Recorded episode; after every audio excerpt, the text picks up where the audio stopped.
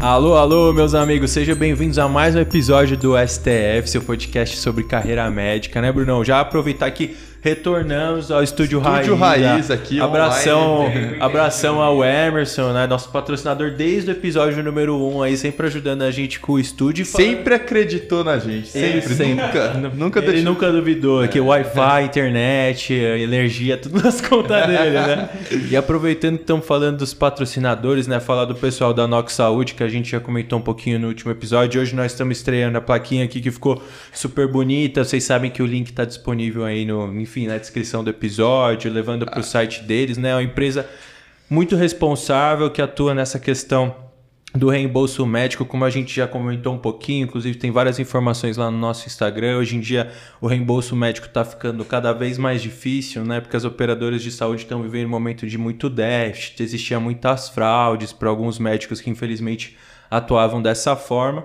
Eles precisaram apertar ali a forma de solicitar o reembolso. Então hoje primeiro o paciente precisa chegar no médico, pagar, receber um comprovante do pagamento para ir bater na porta do convênio, né? Geralmente pelo aplicativo solicitando o reembolso. Então, muitas vezes, principalmente para grandes procedimentos cirúrgicos Sim, ou pacotões, né? Falar de dermatologia ou um pacote de exames, o paciente não tem ali para pagar à vista todo esse montante precisa de alguma forma aí de um empréstimo, né? E aí que a Nox entra fazendo todo um trabalho financeiro legal que ajuda o paciente a conseguir então pagar o médico e depois quando receber o reembolso do convênio, pagar aí a Nox, enfim, toda uma tri- triangulação que a gente, como comentou, também está super à disposição para qualquer pessoa. Aí você acha que isso cabe no seu consultório, na sua clínica, se essa é uma dor que você anda vivendo, algum colega seu, entre em contato com a gente para a gente poder articular de vocês conhecerem um pouco mais a Nox, né, Bruno? Exato, e facilitar a experiência aí do seu cliente, do seu paciente, que assim, às vezes está passando por um momento tão difícil e ainda tem mais essa para ter que lidar, mais uma burocracia. Então a gente está aqui aí junto com a Nox para facilitar a sua vida aí nesse momento. A nossa, a nossa saúde é uma solução para esse problema e dar boa, boa medicina para todos os pacientes aí. Aí, ó, o Flow que fica esperto aí, que Flow aqui, aqui a gente tá chique demais, olha tá. isso, como tá chique esse tal. estúdio. Boa.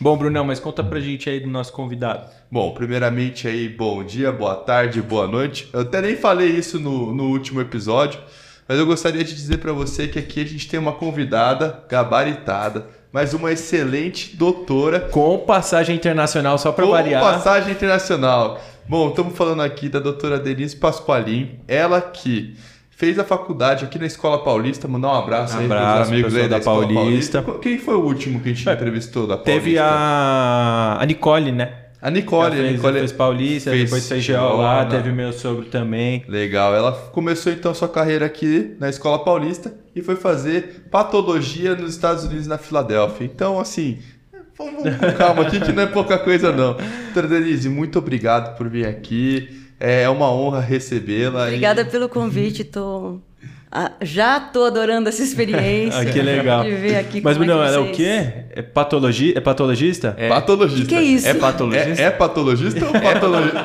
patologista. É, É patologista. Não é hepato. É, é Pato. patologista. Perfeito, não, eu acho que é... Mais uma vez, recomendaram que o meu irmão fosse num hepatologista e ele me ligou. É, sério? É que a sonoridade confunde. né? É tipo por. Áuzio, né? Dr. Áuzio Vaure. Dr. Áuzio ou Drauzio?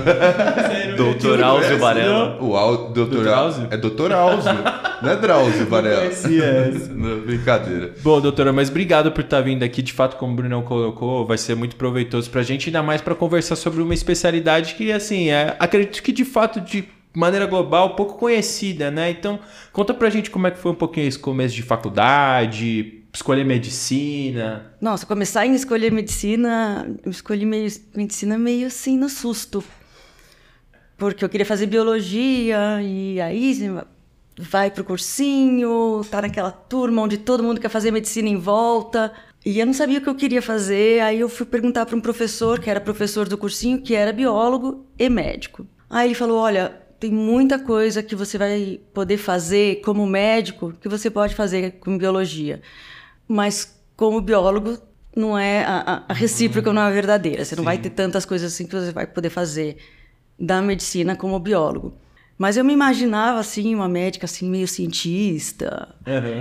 Ma- e não é o caso, eu não sou cientista, mas eu vivo assim num laboratório, que acho que daquele sonho de uma coisa que a gente nem sabe o que, que é. Era assim que você eu, eu, imaginava. ma- eu tô o mais próximo possível. Legal. Aí escolhi medicina, entrei na minha Amalda Pauli e fui muito feliz naqueles seis anos. Meus melhores amigos vieram de lá e minhas medalhas do atletismo. Oh, aí sim. Como é que foi essa carreira aí no atletismo durante a faculdade? Gostou muito? Como é que foi? Ah, eu.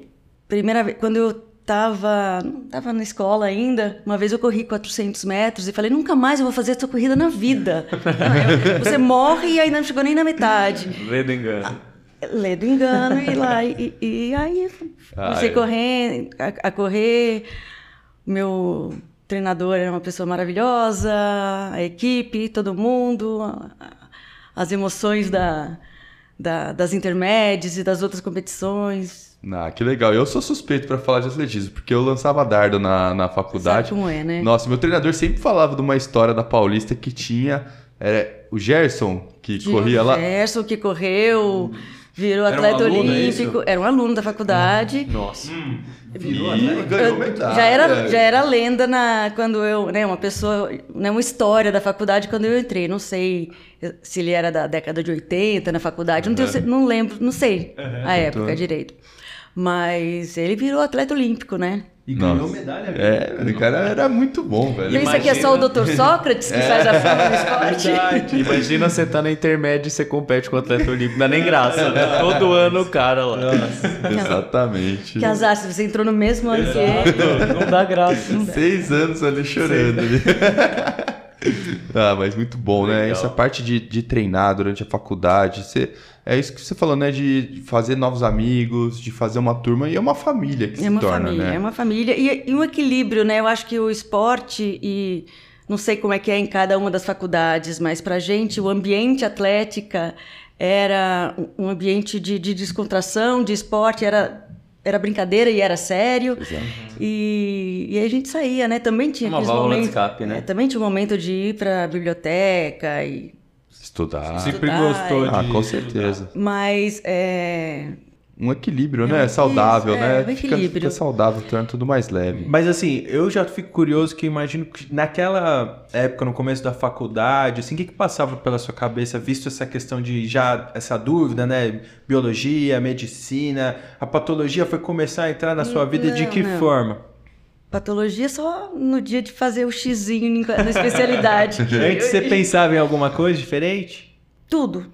Pensei em tudo. Cada estágio que eu passei era mais legal que o outro. Acho que patologia atrai, atrai um pouco as pessoas que gostam de entender, né? Os, os Sim. processos. Então, as cadeiras básicas para mim foram muito interessantes. A, a fisiologia, a anatomia, a patologia, biofísica. Mas aí a gente vai entrando, né, nas especialidades e, puxa, eu gostei disso, gostei daquilo. Conversar com o paciente, conversar era legal, mas entender o que eles estavam querendo dizer, explicar os sintomas. Ah, minha dor é uma roda que roda e esguicha. Eu não conseguia traduzir isso em sintomas e sinais para os professores. Mas é... Isso já no internato, né? Não, não, não. É, não, desde é, não, no internato e antes As um pouco, quando a gente, tinha. quando a gente já estava aprendendo propedêutica. Mas é, as matérias mesmo eu gostava de todas. Que legal. Aí fica até difícil de escolher, né? Não, curioso. Aí eu pensei, ah, cardiologia é legal, porque, não sei, né? Cardiologia, né? Estetoscópio. aí, aí perdi meu estetoscópio. Falei, pronto. Aí, Morreu um sonho. Como é que surgiu essa história de patologia? Eu já, já sabia que eu ia sair do Brasil para fazer uma residência fora, antes de escolher qual era a residência. Isso você definiu quando? Que eu acho que é outro assunto muito interessante. Assim, É. Ainda mais que hoje, né? Esse papo de, ah, vamos passar um tempo fora. Tal. Apesar de ser curioso que várias pessoas que a gente já conversou que também há alguns anos já tinham essa pretensão de ficar fora numa época e o quão valioso isso era do ponto de vista de desenvolvimento pessoal e profissional, né? Mas como, como é que surgiu É, isso? eu acho que hoje eu vejo nas minhas filhas a graduação já vem, né? Graduação que eu digo de colégio mesmo, você já pensa, ah, o mundo está à minha disposição. Era menos assim, né? Quando eu comecei a namorar o Rafael, que hoje é meu marido, no primeiro ano da faculdade. E ele já queria sair do país e estudar um colégio, já tinha planinho traçado. Então, do, jeito, do mesmo jeito que ele era todo certinho, eu, para mim, cada dia era um Só dia. deixa a vida me levar aqui. Isso. E ele que influenciou? E aí, você? não, e- é, sim, a gente decidiu que a gente ia ficar junto, então Legal. eu- nós íamos sair junto. E ele estava dois anos na frente na faculdade, então ele fez dois anos, oi? dois anos de residência de clínica, e aí ele foi fazer oncologia fora. E quando eu estava no se- fini- terminando o sexto ano, ele estava prestando ah, A prova de a- a animais. isso para fazer a residência lá. Legal. Aí ele fez a residência de clínica lá de novo e depois a de onco. Então, quando eu me imaginava como é que ia ser meu futuro nos Estados Unidos, eu pensava. hum, Eu imaginava de um jeito, a gente imagina, não sei se é porque eu faço patologia e tudo é imagem, mas eu imaginava uma coisa um pouco cinza. Aí um dia eu estou conversando com o Rafael e ele falou: Olha, tem um- uma pessoa que faz patologia, faz residência comigo, ele é patologista clínico, está fazendo um ano lá. Patologista clínico? É, pato- patologista clínico, eu não sei muito bem o que que é patologia cirúrgica, anatomia patológica, patologista, patologia clínica, mas parece que é legal. Aí eu fui ver o que que era. Eu devia saber, meu pai foi patologista clínico. Caramba. É, mas mas é, quando ele morreu, eu tinha sete anos, eu não sabia disso. Então, não, Não passou a informação. não né? passou a informação. Uhum. Sabia, só sabia que ele era médico. Tá. Aí eu fui ver, fui lá no laboratório de anatomia patológica, então tem a anatomia patológica aqui, né? Microscópio, biópsia, peça cirúrgica, diagnóstico, um laudo.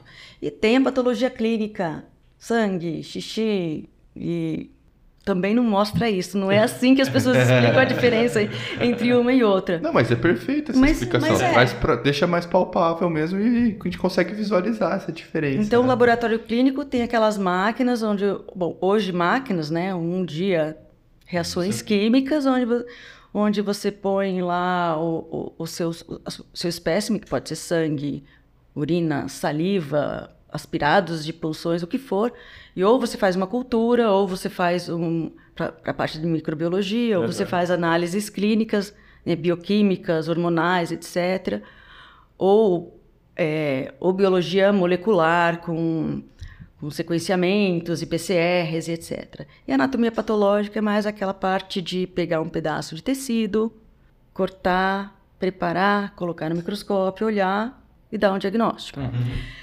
Aí eu conheci algumas pessoas, tinha um menino que é um ano acima de mim, veterano, que estava fazendo a residência, estava no começo da residência, nós fomos, fui conversar com ele, ele falou, olha, esse primeiro ano foi só autópsia, meio assim, difícil, mas eu tive uma autópsia fantástica, aconteceu isso, isso, isso.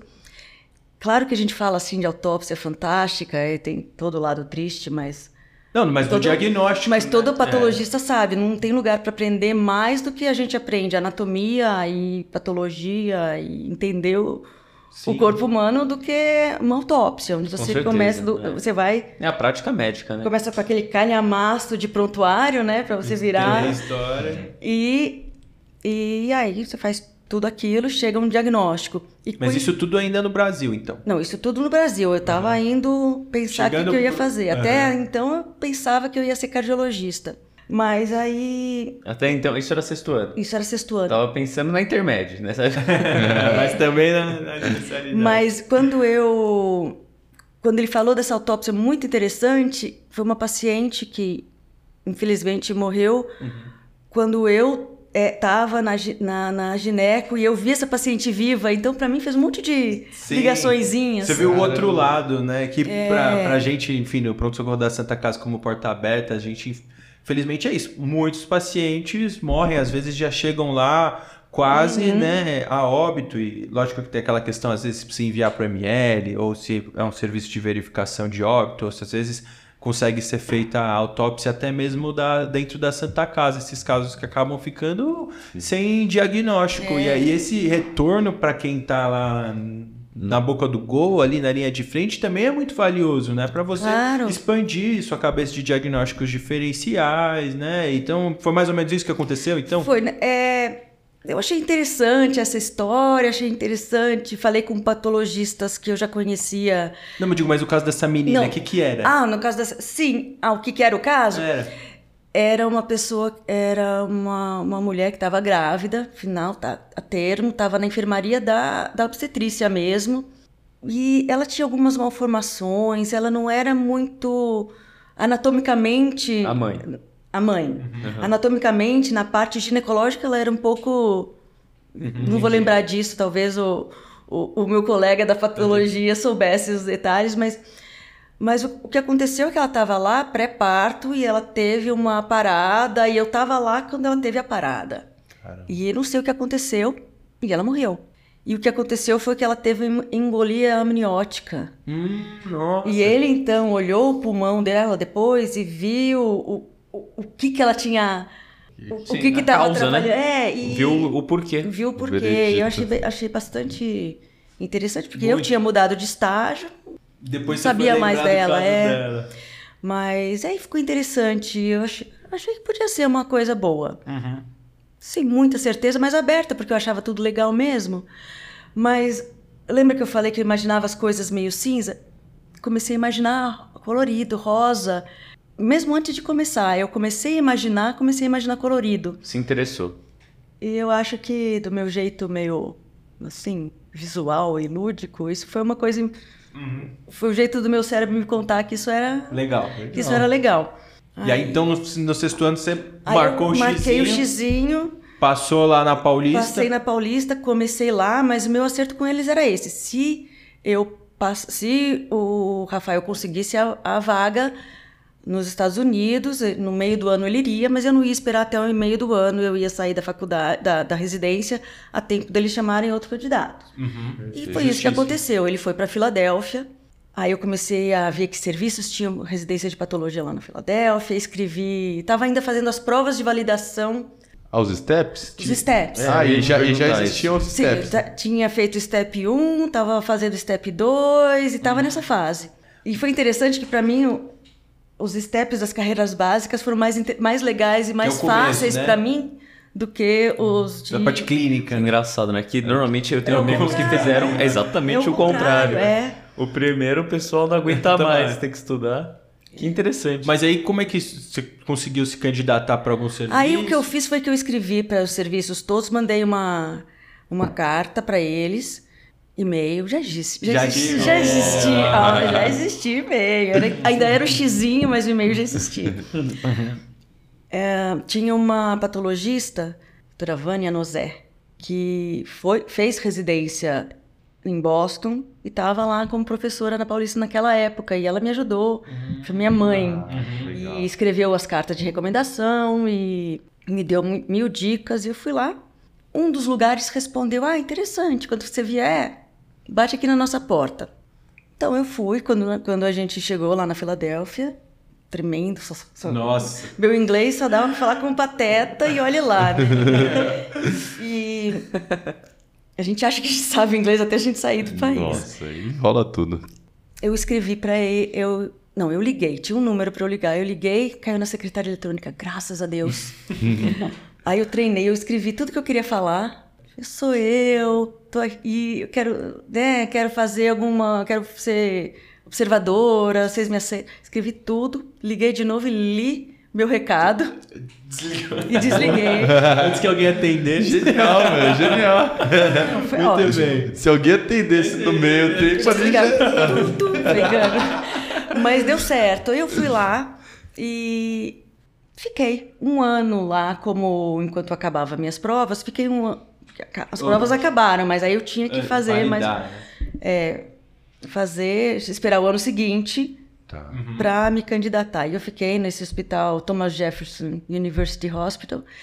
Bati na mesa. Mano, Ah, que isso. Não, mas como observando aí, não só era que, eu- residente. Só que o que, que a gente faz na patologia? A gente olha, né? Aham. Então era, já Era era, muita coisa. coisa. É, É. então eu, eu, eu brinquei de residente esse ano. Então eu fiz, as autó fiz autópsia junto com os, com os residentes. Eu fiz patologia cirúrgica, que é a parte onde a gente recebe as, as peças cirúrgicas, as, as biópsias ou as, os órgãos, pre- prepara eles para ler no microscópio. Fiz ah, né, fiz o sign-out com os professores. Lá na. Diferente daqui, que ou você faz a, a residência de anatomia patológica, ou você faz a residência de patologia clínica, lá na maioria dos serviços a residência é combinada, você faz as duas coisas. Então eu fiz anatomia patológica e patologia clínica. Então eu também passei pela microbiologia, pela hematologia, biologia molecular, microscopia eletrônica, Uhum. é, pelos, é, passei por tudo. Autópsias. Acabou o ano, eu já. Meio que eu já sabia que eles iam me escolher, porque eles já tinham falado, assim. Já Você já tinha passado o tempão É, lá. eu já, já, já sabia que eu, que eu trabalhava direito, gostava de trabalhar, continuei esse ano inteiro. Consegui até fazer com que esse ano valesse como um ano de crédito para eu. Porque é, são cinco, Nossa, já conseguiu. Isso que eu ia perguntar, são quantos anos? São cinco residência? anos De lá. residência? ci- Nossa. cinco- porque são duas residências, né? Ah, você tá fazendo as duas. É, Uhum. então são cinco anos. Eu fiz os cinco anos, já me, já me apaixonei pela parte da hemato, um pouco pela hemato em si, um pouco pelos professores que eu tive de, de hematopatologia lá, que são pessoas que eu vou carregar no coração para sempre. Faz diferença, né? Às vezes o professor que você muda tem. tudo. Com certeza. A gente associa a matéria ao carinho que aquela pessoa transmite o conhecimento dela, né? É muito comum isso na escolha de profissão. Não, mas eu fico curioso porque, de fato, cinco anos, assim, é uma baita de uma formação, né? É. E imagino que era integral e tal. Conta pra gente mais como que, de fato, então, existe essa diferença que a senhora já estava comentando um pouco antes da, da patologia, assim, de, da forma como um patologista pode atuar em algumas áreas, É, né? Então, a patologia. Bom, vamos separar a patologia clínica e a anatomia patológica, Uhum. porque como a gente pensa aqui no Brasil.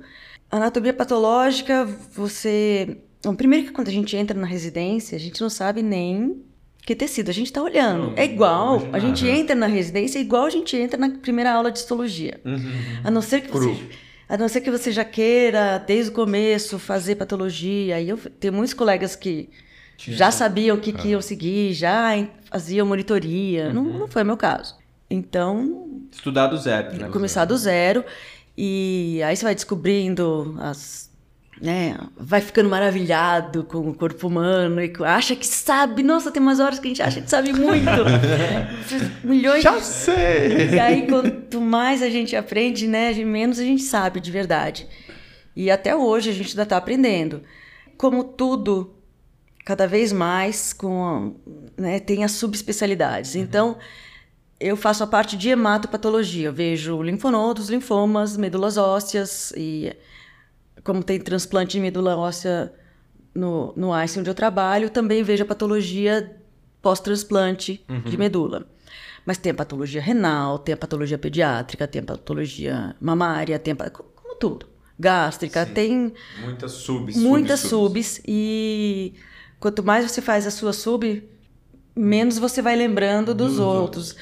Lá Mas desculpa te interromper, mas para facilitar o meu entendimento no sentido da patologia, por exemplo, vamos falar da, da sua área, então, da patologia hematológica, né? Isso resume principalmente a, a diagnóstico, por exemplo, ou segmento de tratamento? Como que exatamente Então- funciona isso? Por exemplo, um paciente, nesse começo, de um linfoma, né? Então, para fazer o diagnóstico, aí é, é realmente uma biópsia, um exame de sangue, e aí você estuda a lâmina. Como é que funciona um pouco essa diferenciação? é, como é que transforma um pedaço de pessoa num laudo, né? É. E o, o que acontece é que a pessoa tá lá, vamos dizer, com um caroço no pescoço. Uhum. Eu tô com um caroço no pescoço, vai no médico, fala, não, vou fazer uma biópsia, né? Isso pode ser tuberculose, Uhum. pode ser linfoma, pode ser só uma reação a uma gripe que você teve, vai não tá sarando, a sorologia não mostrou que é nada disso. Aí chega uma hora que o, que o, que o clínico ou cirurgião ou manda para o cirurgião, ou manda para o intervencionista que vai fazer uma biópsia por agulha. Mas o que acontece é que ou eu tenho um linfonodo, ou eu tenho um, Um pedaço. um pedaço do linfonodo. A gente sempre pede um gânglio inteiro e a gente sempre ganha só um pedacinho. mas eu continuo pedindo o gânglio inteiro, quem sabe, mas acho que 90, mais de 90% das minhas amostras hoje de linfonodo são por agulha. Hum, Assim, é muito menos agressivo para o paciente. Mas muito mais desafiador Muito para mais vocês, né? agressivo pro patologia. Muito mais agressivo, sim. O patologista que se mais vire. E eu fico falando, não dá pra fazer. Só que como eu continuo fazendo o diagnóstico, eles acham que dá. E aí eu continuo fazendo e vai dar. Mas às vezes não dá mesmo. Às vezes eu falo, não. pouco, né? O diferencial é esse, mas tira o gânglio, preciso ver o gânglio inteiro. Mas então, por exemplo, chega um pedaço. Chega um certo? pedaço. Chega- Chegou lá no laboratório, na parte da macroscopia, um pedaço. Uhum. Aí eu olho, corto, meço, conto uma historinha, conto uma história da macroscopia. É um, é um nódulo de tantos centímetros. Por fora ele é liso ou não. Por Uhum. dentro ele tem cara de. né, Ele é liso por dentro, ele faz bolinhas, ele tem necrose, ele é amarelo, ele é rosa. E isso já dá algumas pistas. Então, a descrição macroscópica é tão importante quanto a descrição microscópica. É como você fazer um exame laboratorial sem ter uma clínica, sem ter os sintomas. É parte do processo, né? Legal. Então, a macroscopia é muito importante. É uma história que você conta. É uma vez um gânglio com essas características.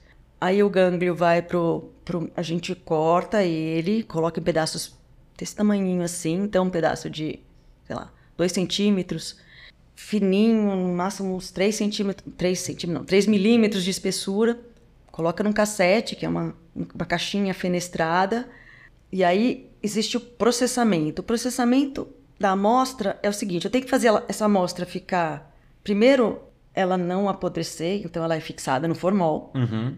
Contrário da microbiologia. Microbiologia, você quer todo mundo vivo para ver o que, que cresce. Uhum. Pra gente não, a gente quer o quê? Do jeito que tá. É. Conservado. É, quem, Parado quem entrou em mitose entrou, quem não entrou não entra mais. Fechou.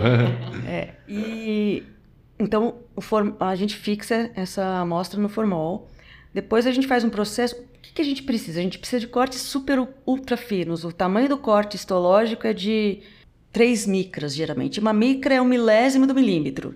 E como é que faz isso? Essa máquina? É, é como é que faz? Deixando o fragmento muito duro. Porque se ele é mole, você não vai conseguir Não cortar um presunto em 3 micras. Uhum. Por isso que a gente faz o bloco de parafina. A gente pegou então aquele pedacinho de tecido, colocou no, no cassete. A gente então embebe esse tecido em álcool. O álcool vai desidratar o tecido.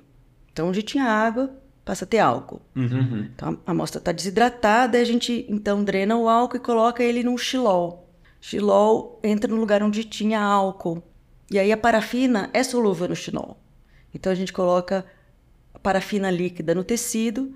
Ah, O xilol, além de deixar a parafina Trocar de lugar? trocar de lugar, ele também deixa o tecido um pouco transparente, ele tem uma diafanização da amostra.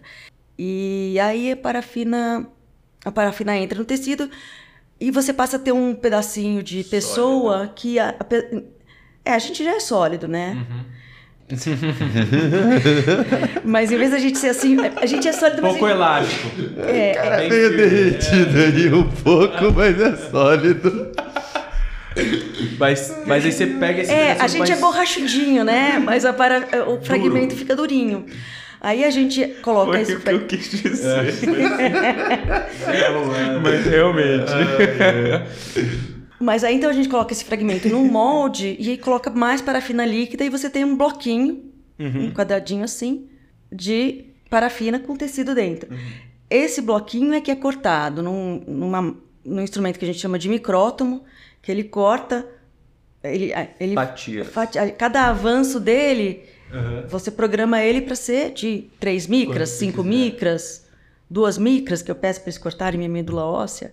Então, então ele faz esse, esse corte ultra fino, esse corte que tem a parafina em volta, então ele fica uma folhinha bem transparente. Nossa, deve sumir. É, quase some. Aí você deixa esse corte na, numa água, banho-maria, uma água morna, e pá, pega a lâmina e pesca esse tecido. Aí a lâmina, o Uau, tecido fica na, lâmina. Ah, que legal. Porque meio que ele se É super legal, porque é bem na- artesanal. E Muito. os nossos técnicos que cortam, eles fazem. É arte. Então eles dão aquela sopradinha, chacalhadinha, põe na água fria ou na água quente, conforme. ele- Não, e o quão valioso também é esse tipo de processamento, né? Porque o cara vai lá, imagina o paciente, né? Que é o que a gente tava brincando antes, de qual o trabalho todo que existiu para chegar em você, um, um pedaço de um linfonodo, né? É. E, e aí depois ainda ter que processar tudo isso, né? A gente Não, sabe não que- faz ideia do que acontece nos bastidores, Não, né? nada, por isso gostei muito. Mas aí então, aí essa é a parte que a gente sai do macro para chegar no, no micro, né? E imagino que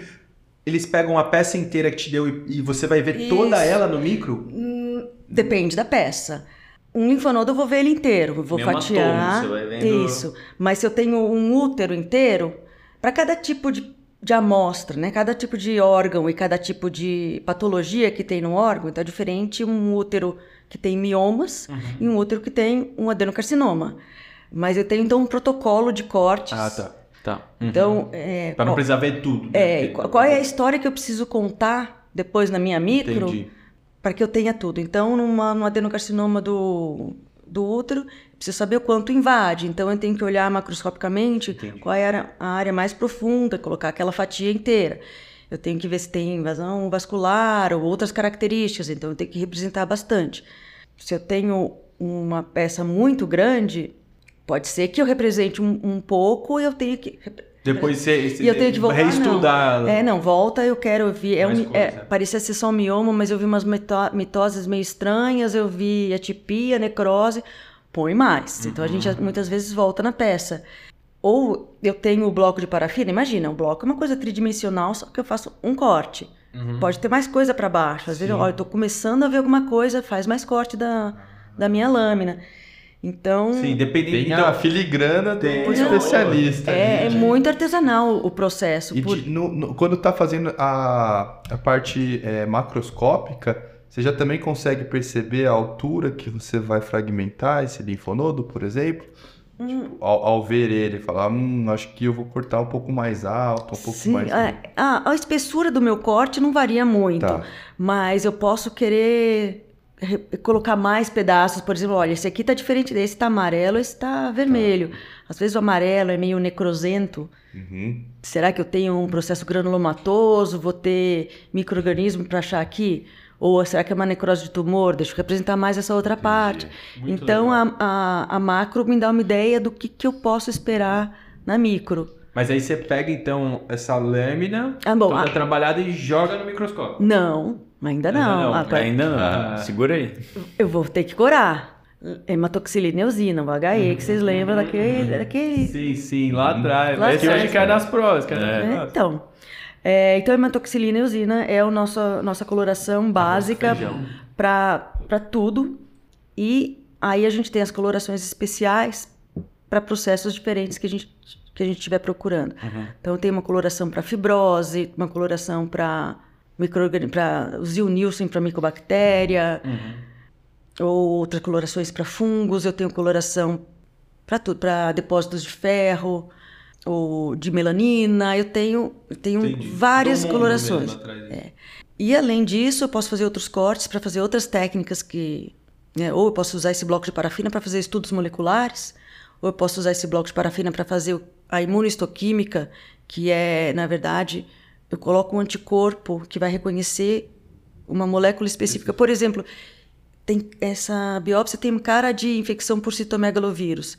Eu tenho um anticorpo anti-citomegalovírus. Então, se tiver Mas é tipo uma gotinha assim em cima da lâmina? Não. É, na verdade, sim. Eu ponho uma gota desse anticorpo, mas é um pouco mais elaborado que isso. Eu ponho uma gota do anticorpo, deixo lá um tempo incubando, lavo. Se tiver a, o citomegalovírus lá, o anticorpo se ligou.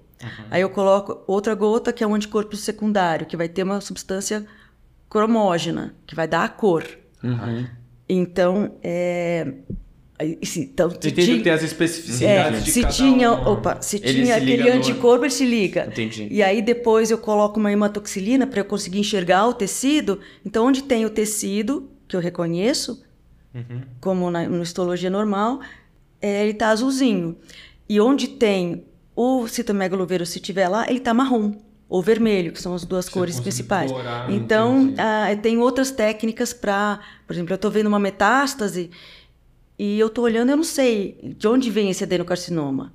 Ou se é um melanoma, metástase de melanoma, mas eu tenho anticorpos específicos para tecidos. E então eu monto um quebra-cabeça do painel de Nossa, vários. é muito Testando. legal. Não, é, é trabalho de detetive, é muito legal. É, preciso um dia- Lá na Santa Casa, até curioso, assim.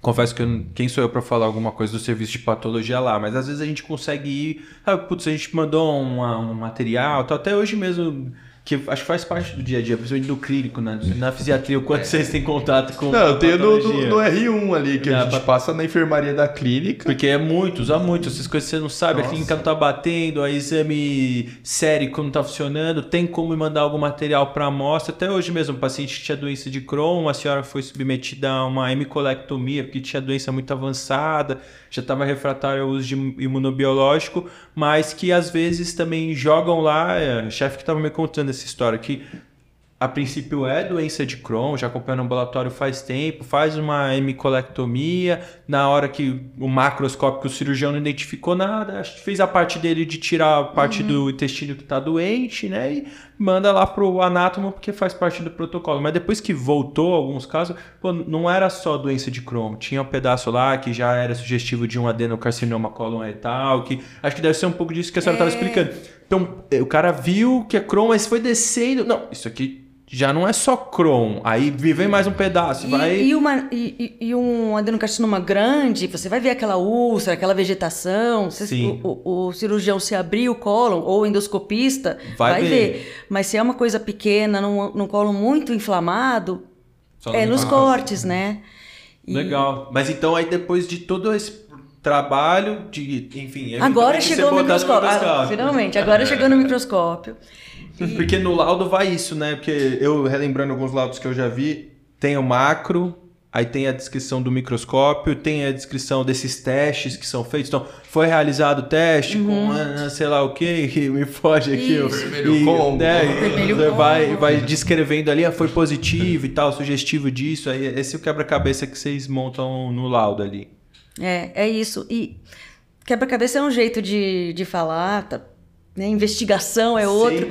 Mas o, o jeito que eu sempre penso na patologia é o paciente é um livro que tem uma história, geralmente é um drama, né? Uhum. Essa história. E a patologia tá lá como uma ilustração de uma página dessa história. É um retrato daquele momento.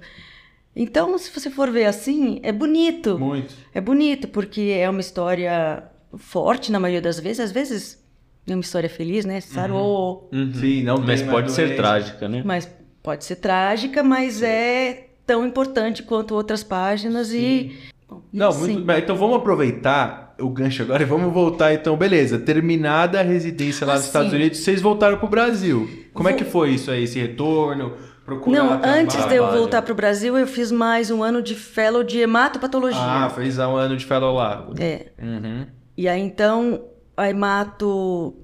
Fazer a patologia clínica junto da anatomia patológica para hemato é muito rico, porque tem toda a parte laboratorial dos mielogramas, isso é campo da patologia clínica, mielograma, os exames, os, os esfregaços de sangue, Sim. citometria de fluxo, biologia, mole- biologia molecular aplicada a hemato, também fez parte do meu treinamento, pelo menos para eu não, não trabalho com isso, mas eu Você tenho familia, aprendeu, eu você tenho familiaridade, bagagem. é. Uhum. Então, aí sim eu voltei. Mas só uma coisa, antes de voltar, pensou em ficar lá? Como que foi esse dia? Não É, gostou boa, essa vontade? Sim. Olha, a época era outra, né? Então, como é que era? Engraçado, eu tinha, não sei se é engraçado, mas eu tinha colega, muito, vários colegas venezuelanos que estavam lá. E foi na época que o Chaves estava entrando na Venezuela e estragando um pouquinho o país. Em compensação, pelo menos do ponto de vista de quem estava fora do Brasil, a gente estava na época do, do- do, do primeiro governo do Lula, que o país deu aquele, aquela crescida, a visão dele internacional era muito boa. E a gente pensou, até o Rafael teve uma oferta para fazer, um- acho que era para Houston, para fazer mais estudo e ficar. Mas as nossas filhas nasceram lá, e aí criar elas longe da família. Faz questão da família Pensou, sempre né? pega, estudo, vovó, estudo, vovó, vovó.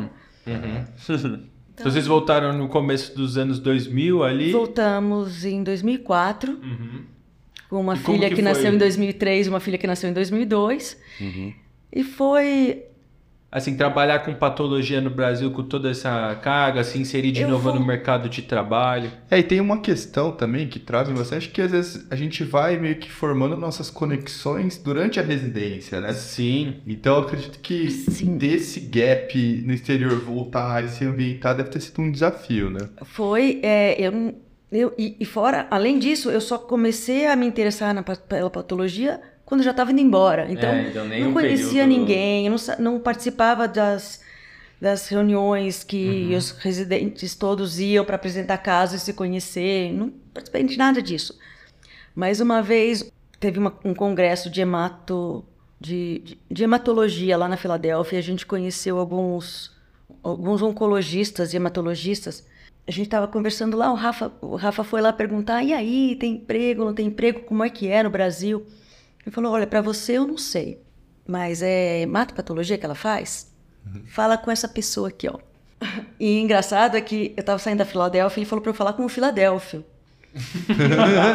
É o sinal, né? É, eu, e o Filadélfio era um de, um de, de- de- um dos donos de um laboratório grande da época que que estava aqui na, na cidade na época. Hoje ele já faz parte do grupo Pardini, já, é o- já faz parte de um grupo maior, mas na época foi a diagnóstica que me acolheu, que me deu meu primeiro emprego. Então esse contato já virou Esse um, um contato emprego. Virou, virou um emprego. Então eu voltei em agosto, comecei a trabalhar em setembro. Ah, que Nossa, bom. perfeito. lá. Já para o Rafael foi mais difícil. Ele também teve uma pessoa maravilhosa que acolheu ele, amigo do meu tio, que era vizinho e conheceu ele, e eles são amigos até hoje. Mas ele falou: tudo bem, você não tem clínica, não tem paciente, não tem. Mas você tem aqui seu espacinho. Trabalha comigo, usa Vai minha secretária, usa meu banheiro. E, e então ele, ele ajudou muito o Rafael no começo. Se reinstalar no Brasil, né? É, e aí ele também foi trabalhar na faculdade do ABC, Hum. nessa época, com residentes e com pacientes oncológicos. E aí Legal. ele foi montando o, espaço, dele. também. Mas o seu, então, aí começou nessa clínica e aí, com o tempo, você foi se é, afirmando nesse território? Porque eu imagino que um pouquinho chega de fora, faz É, é especialização em hemato. estranho, é estranho, porque ninguém me conhecia, eu não conhecia ninguém, mas assim como eu falei que eu fiz grandes amigos na faculdade, eu também tenho grandes amigos que trabalham comigo até hoje. Eu não trabalho na diagnóstica, a diagnóstica prestava serviço para o Einstein na época. Aham. Eu acabei ficando mais tempo no Einstein. Acabei eu e uma outra colega que hoje é minha chefe no Einstein. Ela, nós ficávamos, eram, éramos as pessoas, o rosto da patologia lá. Outras pessoas rodavam, mas a gente ficava mais Ficavam fixo. nessa equipe. E quando a diagnóstica saiu eles resolveram montar um, um laboratório próprio, eles chamaram você. ela, chamaram a Renê, que é essa colega, para montar a equipe. E aí, estamos lá até hoje. Ah, que legal. Pois, Então, uma outra curiosidade, assim, que a gente costuma trazer um pouco disso, de como funciona de fato essas relações no mercado de trabalho. Uhum. que A gente estava conversando no último episódio, né, com o o Longo, de como é que funciona também, inclusive, que foi o que ele disse, que por muitas vezes, e eu acho que, me corrija se eu estiver errado, mas acho que a patologia tem um pouco dessa relação com a radiologia, de que é um laudo, né? Então, pô, eu quero que ele, o médico clínico que solicita o exame, eu quero que aquela pessoa analise a anâmia pela confiança que você tem no trabalho e tal. Imagino que na patologia seja alguma coisa parecida. Então, talvez Sim. você tenha muitos colegas com desenvolvimento da sua carreira hematologista falando, não, eu quero que é, é essa pessoa que analise a lâmina desse paciente e tal, e você começa a ter esse contato clínico e aí já trazendo um pouco para como tem funcionado hoje em dia, assim, o dia a dia seu lá no Einstein, que era aquilo que a gente estava conversando no backstage dessas reuniões clínicas, que eu acho que são, assim, de fato um momento dentro do hospital do- dos mais prazerosos de você estar com então com o hematologista, o oncologista clínico, um radiologista especializado em tal tipo de imagem, o patologista e ali todo mundo sentar junto para discutir um caso, né? Por isso é, É, eu acho que no, no mundo médico, não sei se é um trauma de patologista e nós todos somos meio assim traumatizados, mas a impressão que dá é que na cadeia alimentar o patologista está lá embaixo, né? Aham. Então a gente tá lá só para fazer um serviço para vocês, mas vocês são as estrelas. Vocês, não. Vocês estão sim, aqui, sim. vocês me valorizam. mas é, mas é, nessas reuniões multidisciplinares dos tumor boards que a gente tem lá no Einstein e nos outros hospitais, tenho certeza que é assim também, a- nossa participação tem tanto valor quanto a participa- participação do radiologista, da psicóloga que está vendo o paciente, do médico que está conduzindo o caso e Existe essa valorização de toda a Existe. equipe, né? Existe. E, e- e isso, isso é muito legal. Porque a gente se sente parte, mas às vezes a gente. É, às vezes conversam com a gente como se a gente fosse meio que um. Assim, um inimigo. Ah, você tá aqui, você não tá fazendo o que eu quero. É, ele tá, eu quero que você escreva que é esse diagnóstico. Quantas vezes eu quero que você escreva isso? Meu Não, Deus. eu sei desse conflito. E, e assim, Uhum. eh, falam de- de- dessa cadeia hierarquia, só que da minha breve experiência na clínica, fica, é o momento mais aguardado. É, não, Da- volta da na decisão, a hora que diagnóstico. Falou Todo dia fica atualizando lá, Chegou fica atualizando. E vocês aí com pressa não estão vendo o artesanato que está sendo feito, o é. suor que está sendo esgotado, né? E o pessoal fala, não, porque não sai? É mais um dia de internação. Só que a hora que sai. É, é Define tudo. Define É, tudo, é- assim, é, pronto. muito pouco questionado. É uma coisa assim. É, eu É, acho que parece que, veredito, é, né? parece que é uma, uma- um, é, entra um pedaço de um lado, sai uma resposta do outro. Isso. E tem muita coisa que acontece dentro dessa caixa preta. e, e a gente discute casos, e entre, entre nós, que fazemos hematopatologia lá, somos quatro. É, é um serviço grande, a gente não, não, não atende só o Einstein, a gente te- atende outros serviços de hemato e de outras coisas. Então, somos quatro e sobra, e sobra tem material, e sobra exame. É. E tem casos que a gente discute, casos já que já vem, como é um serviço já de nome, a hematologia do Einstein e de transplante, vem os pacientes complicados. E quando o paciente é complicado, o diagnóstico é complicado também. Ou às vezes o diagnóstico é polêmico. E por isso que o caso é complicado. Então, duas coisas que, duas coisas que eu vou falar, vamos ver, acho que eu vou falar várias. Uma coisa é, imagina que eu vou voltar para a história da ilustração do livro. Se eu tenho aquela, imagina aqui está lá desenhado um, um microfone. Aí tá, esse microfone aqui é a ilustração dessa página. Você pode escrever vários textos que combinam com um microfone aqui. Eu posso estar num show, eu posso estar aqui com vocês, eu Sim. posso estar. Né? Tem, tem várias histórias. Mas dependendo da, da informação clínica que, eu, que vocês escrevem no papel para mim, essa imagem que eu estou vendo vai se encaixar nessa história, nessa fisiopatologia. Então, a comunicação, é, eu adoro quando ligam para não quando reclamam muito do meu diagnóstico, mas quando, na verdade eu não sei se eu adoro, porque quando ligam a gente fica, ai não, o que que eu fiz hoje? Mas quando, Desafio. mas é, se não está fazendo sentido, tem que ligar, porque a gente muitas vezes não tem toda a Sim, essa história. Toda a história, né? né? é, não tem toda a história. E a gente encaixou num cenário que estava lá no nosso repertório. Se fala outra coisa, se tira desse cenário e. Ó, não respondeu com essa quimioterapia. Pode ser um linfoma primário do mediastino? Eu dei um outro diagnóstico. Nossa, claro, eu nem sabia que tinha lesão no mediastino. Claro que pode. E aí eu revejo, pode. Isso, inclusive, era uma dúvida que eu, que eu ia perguntar. O quanto que a informação que você recebe do médico que solicitou a biópsia, por exemplo, quanto que essa informa informação de- é, antes ela é benéfica e o quanto você acha que ela pode ser um viés? Ah, eu acho que sempre benéfica. Se não é contada mentira, a gente também recebe mentiras. É, Não, sempre benéfica. Po- ex- existem casos onde eu quero primeiro olhar, aí eu deixo olhar, aí eu vou ver a, Você tem essa a história. liberdade. Eu posso olhar e logo depois ver qual é a história clínica.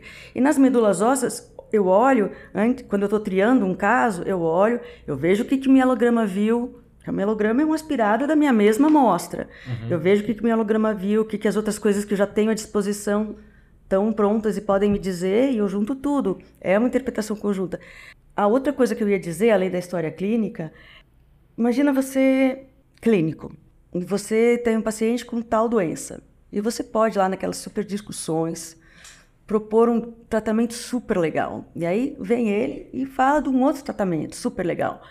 Vocês podem até brigar um pouco, mas às vezes os dois tratamentos estão podem Cabíveis, são são cabíveis, às vezes melhor ou pior para aquele paciente, mas são o meu diagnóstico só existe um certo. Não tem, o paciente não tem duas verdades lá, tem uma.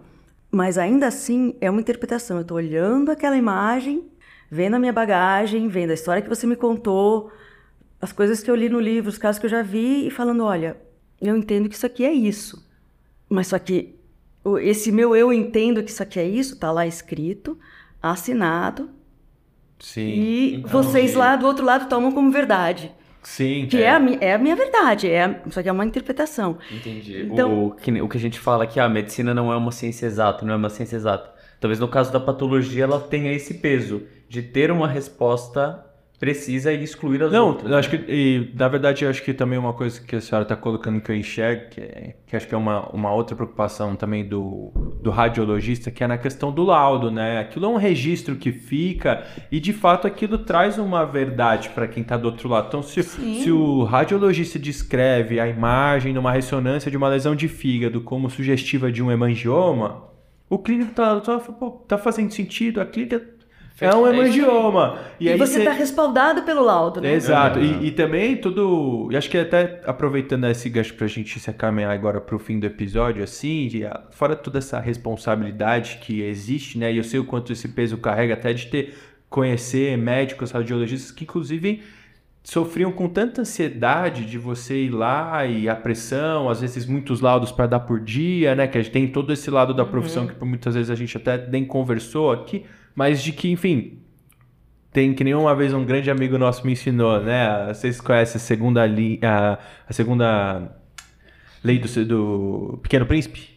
Não, diga. Que é tu te tornas eternamente responsável por aquilo que tu assinas. E aí o, o radiologista, o patologista estão ali colocando a, a dele. Então, também a seriedade no trabalho disso e esses médicos que inclusive sofriam muito com isso, porque você tá lá dando um monte de coisa, você chega em casa, será que aquilo era aquilo mesmo? Não, sabe? quantos casos a gente vai na- nas, nas intervenções, nas congelações, que é outra coisa que a gente nem falou que o patologista faz às vezes. Lembra que a gente precisa do fragmento durinho para poder cortar fino? Às vezes a gente precisa dar uma resposta dentro da cirurgia para o cirurgião Na hora, Fala, tiro ah, mais, tiro menos. tiro mais, tiro menos, é, né? Tá, a margem tá positiva ou não. Então, para deixar dura, a gente congela. A gente tem um equipamento chamado criostato, a gente congela aquele fragmentinho a menos 25 graus, 28 graus, corta e olha lá Na hora. na hora real e fala. E o coração fica assim. Só quando saiu a parafina no outro dia que você olhou, que aí você respira, ou não. É, aham. de ter Porque tá mais ferramentas para conseguir exatamente isso que a senhora está construindo, né? De você ter um raciocínio É, mas, eu já mais dei uma, mas eu já dei uma resposta naquela hora e a conduta já foi tomada. Exato, você vai descobrir só no dia seguinte se confirmou ou não aquilo que você viu no primeiro momento, né? É, e, e- é isso que eu queria aproveitar, assim, inclusive você que trabalha no Einstein e a gente enxerga como um grande centro, né? Referência no Brasil, América Latina e tal, e inclu- inclusive acho que relacionado a muita pesquisa. Quais são os próximos passos, assim, que você enxerga dessa questão da patologia, talvez o uso dessas novas tecnologias, ou até esses desafios que a gente vem Eu acho que é um enfrentando? momento legal. É, não, não vou falar da patologia molecular, da biologia, assim, porque esse, isso já é bem mais avançado do que a nossa nosso mundinho artesanal que eu contei para vocês Sim. de pegar um pedaço, pôr no microscópio, usar tecnologias, mas é, a gente está entrando numa era de patologia digital, então radiologia, a imagem já está lá num software e em qualquer lugar do mundo você pode laudar. A patologia já existem agora softwares que digitalizam a lâmina e você tem aquela lâmina perfeita e pode laudar. Mas transformar a sua rotina numa rotina digital requer muitas adaptações. E a gente está nessa transição no hospital e a gente usa patologia digital para algumas coisas, para algumas situações específicas, para alguns consultores, mas a nossa rotina, transformar ela em patologia digital, não aconteceu ainda. Tem alguns lugares que acontecem, eles têm os seus problemas também e as suas. é, até a gente pode ficar de olho, ver como é que eles consertam esses problemas para a gente poder aprender. Mas essa é uma coisa, patologia digital que cada vez vai estar mais. Mas você se refere ao que exatamente na patologia Eu- digital? é, É, eu- a- alguém colocar a minha- lâmina. O processo é o mesmo, mas a pessoa põe a lâmina na internet pra você ver a distância? É, Ou- O processo é o mesmo, mas essa lâmina entra num scanner, esse scanner digitaliza a lâmina, eu posso fazer vários aumentos, eu posso navegar pela lâmina, só que em vez de ela estar lá no meu microscópio eu enxergando assim, Você fazer eu tô, manualmente. eu tô numa tela desse tamanho olhando tudo. Alguém ainda tem que pegar, colocar, a digitalização tem o seu tempo, o espaço na nuvem tem também o Com seu- certeza. e, e toda a todo o software que tem que ir junto para Sim, pra permitir isso. para casar a sua lâmina com o seu laudo que você abre no seu O mesmo sistema, pra cair no e- sistema do hospital. e ter certeza que você está abrindo a lâmina certa do paci- do paciente Sim, certo, que você está vendo tudo. Então tem É trabalhoso. tem- é trabalhoso, mas isso é, é- cada vez mais Caminhando lá. é, cada vez mais presente. A outra coisa são ferramentas de, que auxiliam a gente em leituras. Por exemplo, existem outras técnicas que a gente chama de fish ou sish, que você põe uma sondinha também com uma cor ou fluorescente, o F do fish é hibridização in situ fluorescente. Você hibridiza esse pedacinho de sonda com o DNA que está lá no tecido e olha, por exemplo, se um tumor de mama tem uma pl- amplificação do gene do HER2. Esse é um exemplo. Então você tem que preparar a lâmina, fazer todo o processo mais um pouco, e aí você tem que olhar no microscópio de fluorescência, contar a, o- a citogenética é assim, contar quantas cores você tem, quantas bolinhas você tem de uma cor, quantas bolinhas você tem de outra e interpretar. Ah, tem o fish e tem o CISH que não é fluorescente, que é, é com cor, que nem a imunistoquímica que eu tinha falado. E tem softwares que fazem essa leitura. Não tem problema. Não, e, e hoje mesmo teve gente do nosso laboratório que foi, que faz patologia mamária, que foi lá ver um software que a gente pretende implementar dessa leitura e o patologista demora muito tempo, porque Contar, né? ele tem Muito que manual. ele tem que contar pelo menos 100 células ou 200 células, fazer a conta, fazer a soma, dizer está amplificado, não está amplificado. Quando Não, na a máquina verdade, depois de valorizar, va- é, validar, a máquina vai fazer isso Segundos. rapidinho e no tempo dela. O patologista está fazendo outra coisa. Sim, sim. E aí o patologista começa a ter outro. E assim a gente tem papel. outros algoritmos para outras leituras de imunistoquímica, principalmente quando a gente tem que quantificar. Tem Entendi. Mas nesse papel de contar mesmo, que é uma coisa manual, ou trabalhosa. algoritmos de padrões que você reconhece de determinadas patologias É. e ajuda a dar uma triada. Então, Claro que depois o patologista precisa ir lá, que nem o radiologista está comentando do logo, precisa ir lá, Precisa. checar, ver se aquilo que a máquina colocou é verdade. Mas curioso saber, inclusive, que já até é algo que está sendo implementado não, em tá. muitos lugares. Afinal né? de contas, como ele falou, né, tem o pombo que lê igual o patologista e o radiologista. Exato. que legal, doutor Denis. Obrigado pelo episódio. Foi muito gostoso. Eu adorei conversar um pouco Cara, de patologia, porque de fato é algo que. Acho que eu nunca tive a oportunidade de sentar para alguém para conversar a respeito disso. Inclusive, é aquilo que a gente tá falando no começo do episódio, né? Como que alguém um dia vai pensar em fazer um X? Eu, putz, quero ser patologista se você às vezes não teve um exemplo ou oportunidade de conversar com alguém para entender um pouco como as coisas funcionam. E eu gostei dessa coisa da imagem, assim. Até você falando, já fiquei pensando como deve ser o dia a dia, assim. Deve ser baseado em muito. em sempre tá enxergando, né? Muito legal. Obrigado aí por ter participado do nosso episódio. Obrigada Foi a muito vocês legal, pelo muito legal convite. a oportunidade de conhecer realmente esse outro lado, né, da, da prática. Como você mesmo disse, às vezes acontece pro clínico que tá ali, pra pessoa que tá na, na enfermaria, não, não acompanha esse, como é essa rotina, mas muito interessante saber. E eu gostei muito dessa parte do trabalho artesanal, fiquei realmente en- encantado com essa parte do trabalho manual que vocês fazem, achei muito bacana. É, então, se eu puder falar uma mensagem final, eu acho Claro. que para quem está se formando e não vai escolher patologia, entender o que o patologista faz, ou ó, que é uma interpretação, que quanto mais informa, quanto mais conversa, melhor o diagnóstico e que às vezes você tem que voltar, conversar de novo e a gente pode fazer um adendo naquele diagnóstico baseado na evolução do paciente, né? entender que a gente é parceiro e que às vezes a gente caminha junto, mesmo ao longo do tempo, é fundamental. E a outra coisa, para quem um dia vai fazer patologia, é muito legal. Pode vir, vem conhecer o laboratório. tá quentinha. Vem que a piscina tá quentinha, vem conhecer o laboratório. Não é só aquela coisa de a pessoa que faz autópsia e come sanduíche ao mesmo tempo. Ou então faz o, faz o, o, né, as coisas de CSI, de descobrir aquela coisa. de- Não, é, Muito legal. Vamos combinar um dia da gente ir lá no laboratório, pô. Esse é um prazer, eu por fiquei muito favor, curioso. gente, Vai lá. E aí, obrigado a você. A gente se vê no próximo episódio. Tchau. Alô?